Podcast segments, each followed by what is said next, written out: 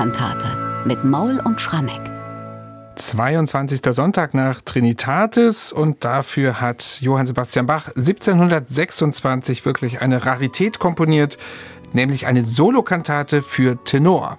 Ich armer Mensch, ich Sündenknecht. Ich armer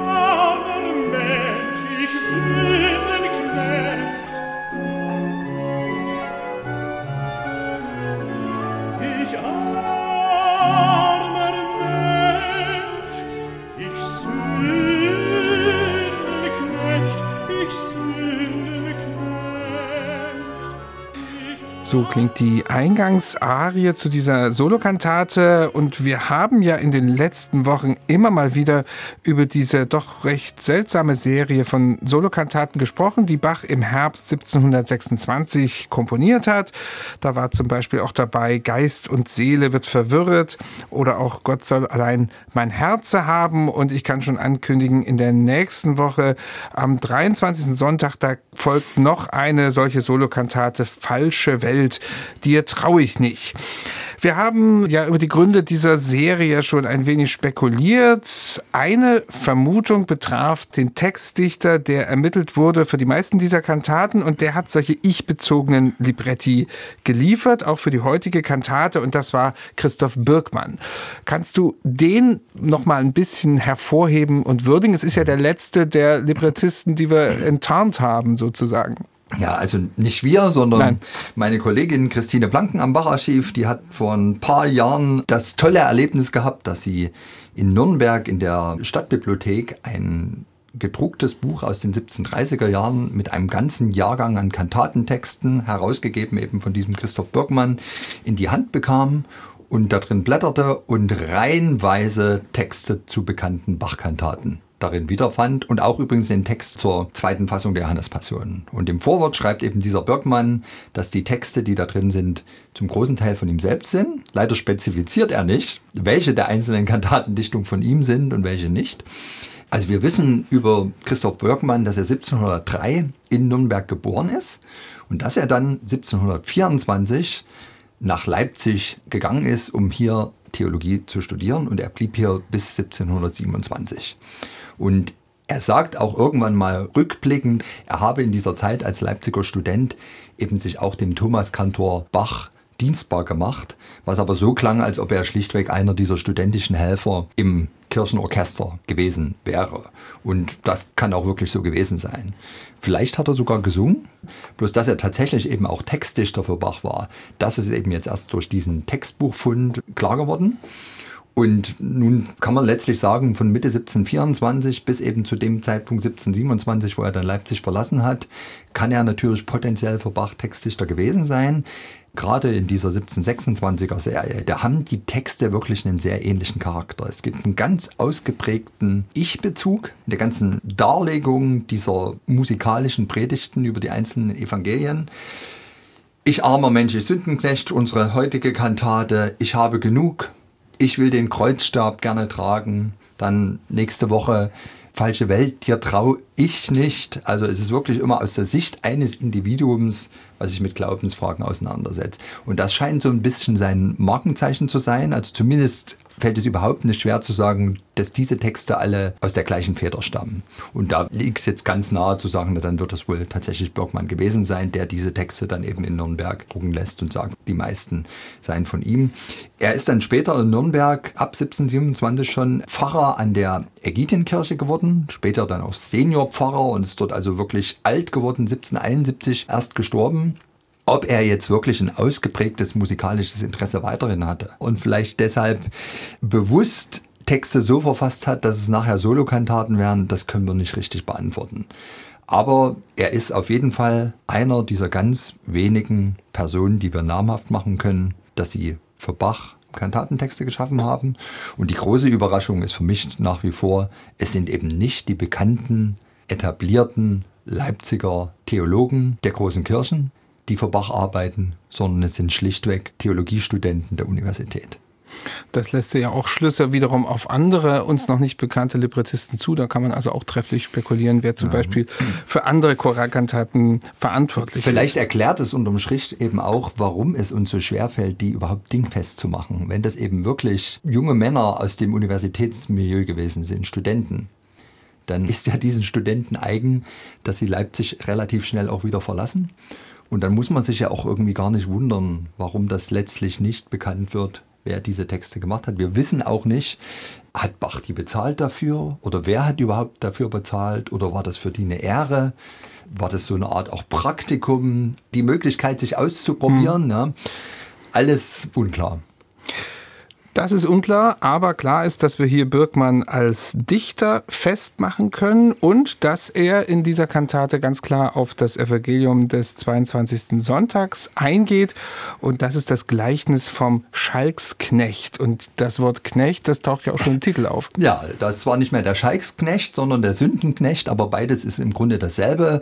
Also der Evangeliumstext für den 22. Sonntag nach Trinitatis bei Matthäus 18 ist eben dieses Gleichnis von Jesus, das Himmelreich ist gleich einem König, der mit seinen Knechten abrechnen wollte. Und es wird dann erzählt von Jesus, eben ein Knecht hätte mit Händen und Füßen den König gebeten, dass er eben nicht all seine Schulden abbezahlen muss und dafür vielleicht sein eigenes Haus und gar seine Frau und Kinder verkaufen muss, sondern dass er einen Schuldenerlass bekommt. Und der König gibt ihm Schuldenerlass.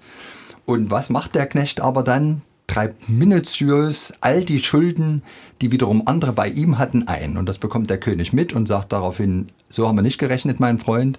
Damit mache ich den Schuldenerlass rückgängig und Jesus sagt dann am Schluss dieses Gleichnisses, also wird euch mein himmlischer Vater auch tun, so ihr nicht vergebt von eurem Herzen. Ein jeglicher seinem Bruder seine Fehler und so weiter. Also es geht wirklich um das Thema Sünden vergeben. Wer hat es verdient? Also uns selbst können die Sünden nur vergeben werden, wenn auch wir bereit sind zu vergeben. Und unser Sündenknecht, der jetzt also im Kantatentitel schon steht, das ist im Grunde der Mensch schlechthin, der von der Erbsünde befallen ist und einfach mal schlecht ist und dem in diesem Kantatenlibretto Birkmann eintrichtern wollte.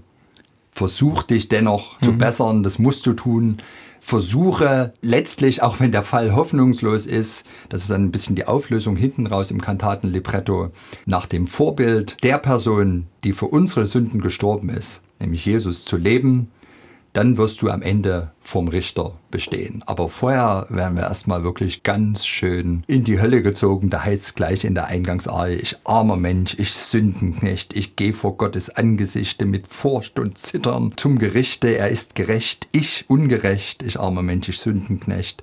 Im ersten Rezitativ dann, ich habe wieder Gott gehandelt und bin demselben Pfad, den er mir vorgeschrieben hat, nicht nachgewandelt und so weiter. Also mhm. es wird wirklich erstmal kategorisch festgestellt, wie verdorben wir sind. Mhm. Und jetzt ist ja interessant darauf zu schauen, was Bach mit dieser poetischen Vorlage macht. Es sind ja nur zwei Arien, die hier vorgesehen sind. Mhm. Und die sind wirklich extrem verschieden musikalisch. Und das wollen wir uns jetzt mal in Ruhe anschauen. Mhm. Die Eingangsarie ist wirklich extrem komplex komponiert. Ja, also das ist wirklich Wahnsinn.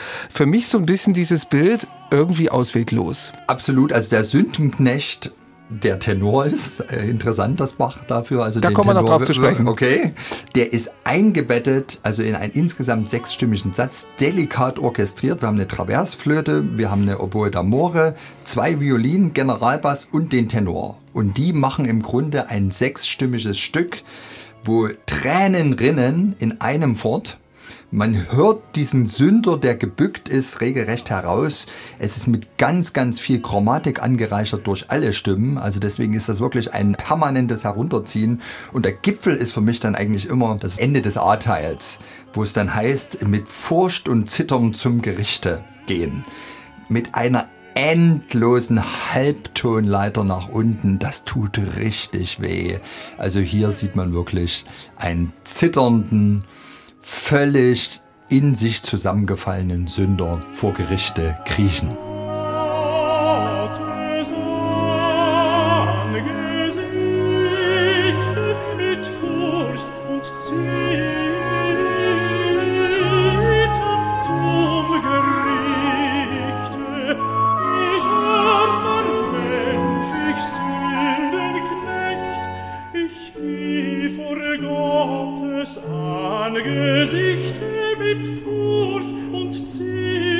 Zum Gerichte.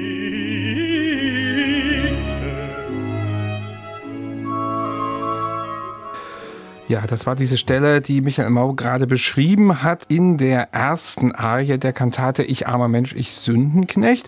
Ja, und jetzt gleich zum Kontrast die zweite Arie. Da bleibt von diesen vielen Instrumenten, die du beschrieben hast, nur die Traversflöte übrig und natürlich der Continuo. Und das ergibt einen ganz anderen Ausdruck.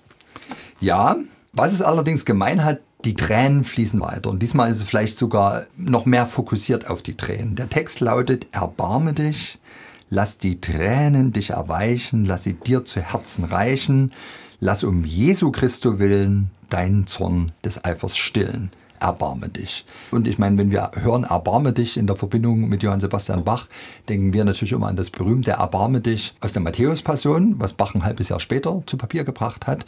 Und ich finde tatsächlich, dass diese frühere Erbarme dich Arie durchaus Parallelen hat zum berühmten Erbarme dich.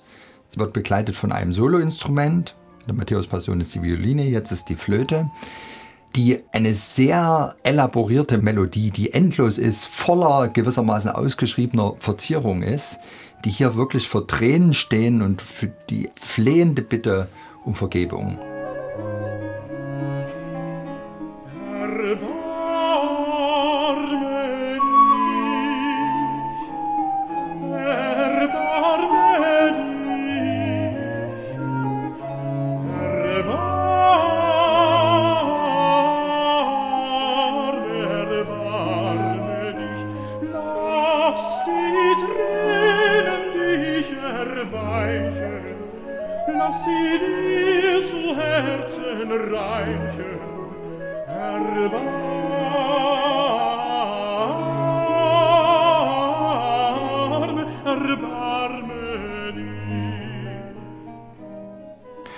Das ist also die zweite Arie aus dieser Solokantate und jetzt geschieht etwas ganz Interessantes. Michael, du hast ja darauf hingewiesen, schon auf diese Parallele zur Matthäus-Passion und jetzt gibt es gleich noch eine Parallele, der der Schlusschoral dieser Kantate, der nach einem kurzen Rezitativ dann gesungen wird vom Chor, der ist derselbe Text, den Bach auch in der Matthäus-Passion bringt. Genau, es ist dieser berühmte Ristchoral, werde munter mein Gemüt. Die Strophe bin ich gleich von dir gewichen, stelle ich mich doch wieder ein, hat uns doch dein Sohn verglichen durch sein Angst und Todespein. Ich verleugne nicht die Schuld, aber deine Gnad und Huld ist viel größer als die Sünde, die ich stets bei mir empfinde. Und das ist natürlich ein wunderbarer Abschluss erstmal für das ganze Libretto. Also der einzige Ausweg ist aus diesem Dilemma, was wir haben, dass wir versuchen, dem Pfad, den der Cheferlöser, nämlich Jesus Christus, für uns geschlagen hat, dass wir dem folgen, also in seinen Fußstapfen wandeln. Also auf das Erbarme dich, das Anflehen Gottes um Erbarmen, kommt dann eben dieser Choral, der sich nochmal auf die Rolle von Jesus Christus bezieht, sowohl hier als auch in der Matthäus-Passion. Und das Interessante ist aber, dass hier dieser vierstimmige Choralsatz in sehr, sehr viel höherer und sehr enger Lage komponiert wurde als später in der Matthäus-Passion, was meines Erachtens ganz klar nochmal eine Reminiszenz ist daran, dass natürlich diese ganze Kantate generell in den hohen Lagen stattfindet. Es ist am Ende eine Tenor-Solo-Kantate. Ja, jetzt sind wir apropos gleich beim Thema Tenor und das müssen wir am Schluss dieses Podcasts natürlich unbedingt aufnehmen. Ich habe es am Anfang gesagt, es ist die einzige Solokantate, die wir von Bach haben, die für einen Tenor vorgesehen ist. Hast du irgendwie eine Erklärung dafür? Dafür, dass es so selten ist? Oder mit anderen Worten gefragt, nach welchen Kriterien hat Bach eigentlich seine Solisten ausgewählt? Ist es inhaltlich oder ist es dann doch, was er gerade da hatte, praktisch? Bernhard, du stellst Fragen, ja, klar, die dafür ich bin ich hier da, ja. so gerne beantworten würde. Wir wissen es nicht. Ja. Hm. Natürlich kann man jetzt schauen, eben in diesem besagten Herbst 1726 entstehen viele Solokantaten. Die meisten sind für Bass und Alt. Und da können wir auch sagen, dass Bach in dieser Zeit immer so einen kleinen Etat hatte von der Stadt Leipzig, den er nutzen konnte, um besonders begabte Sänger unter den Universitätsstudenten für die Leipziger Kirchenmusik zu verpflichten. Und tatsächlich wurde aber aus diesen für die Studenten bestimmten Geldern, soweit ich mich jetzt erinnere, nie extra ein Tenor bezahlt. Das könnte bedeuten, dass Bach tatsächlich die Tenöre klassisch immer aus den Schülern der Thomasschule besetzt hat, also aus dem Thomanerchor heraus. Das waren praktisch dann diejenigen, die den Stimmbruch hinter sich hatten, irgendwas zwischen 17 und 23 Jahre alt. Wer da jetzt nun gerade die begabtesten Tenöre gewesen sind, wissen wir nicht. Fakt ist, Bach muss ja 1726, 27 tolle Tenöre für seine Kirchenmusik gehabt haben. Denn wie gesagt, am Karfreitag 1727, da eignet sich so ganz richtige Musikgeschichte in den Leipziger Hauptkirchen. Da fand die Uraufführung der Matthäus-Passion statt. Da ist natürlich die anspruchsvollste aller Partien der Evangelist. Und der Evangelist ist bei Bach immer der Tenor. Und natürlich kann man auch sagen, wenn er schon da im Herbst 1726 so viele Solokantaten hinlegt, dann musste auch mal wenigstens eine für den Tenor dabei sein, weil dann sein Cheftenor vielleicht auch ein bisschen traurig gewesen wäre, wenn der draußen vor geblieben wäre. Also mit anderen Worten, inhaltliche Gründe, das will ich nochmal nachfragen, mhm. siehst du nicht. Dass also jetzt aus theologischen Gründen, also die Partie, die sonst für den Evangelisten vorgesehen ist, die also sehr viel erzählt, nicht für solche ich-bezogenen Kantaten oder nur im Ausnahmefall vorgesehen ist. Also ich sehe keinen Grund, warum der Tenor besser geeignet wäre, den hoffnungslosen Sünder darzustellen als alle anderen. Klar gibt's so gewisse Topoi, die Bach gerne mal bedient. Was weiß ich, die, die gläubige Seele ist bei ihm häufiger mal ein Sopran oder ein Alt, ja. Aber es war vielleicht doch eine beliebige Entscheidung und entsinne dich zurück, ähm, als wir Ich habe genug besprochen haben. Da hatte ich ja auch darauf hingewiesen, man kann der Partitur entnehmen, dass Bach, als er angefangen hat, das Stück zu komponieren und eigentlich schon Melodie und alles feststand, eigentlich gesagt hat, das wird eine Altkantate. Und dann hat er doch noch gesagt, nee, wir machen Bass draus. Naja.